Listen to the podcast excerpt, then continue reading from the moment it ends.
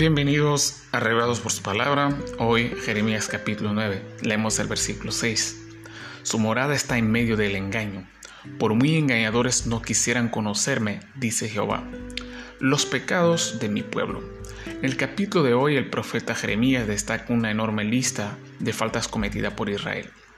Si tuvieras que hacer hoy una lista de tu conducta y relación con Dios, ¿sería similar a esta lista de Jeremías? ¿O sería peor o igual. Miremos un instante esta lista leyendo dos versículos.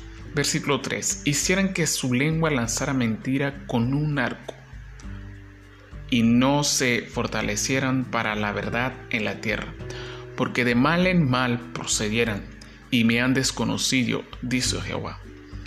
Versículo 8. Saeta afilada es la lengua de ellos.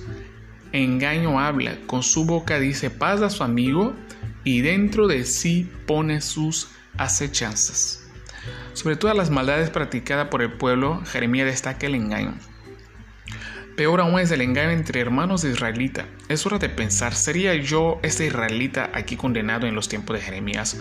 O mejor aún, ¿seré yo el hermano engañador de mi iglesia, de mi comunidad, de mi familia? Cierto es que Jehová aborrece el engaño y toda su forma de manifestación.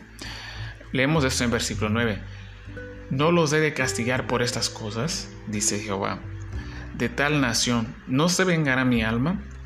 Quiera Dios que en este día cree en nosotros un sentimiento y deseos libres y puros, llenos de buenas actitudes, intenciones para con nosotros mismos y para con la gente. Que Dios nos libre de engaños, de engañar, de ser engañado. Que el Señor os bendiga.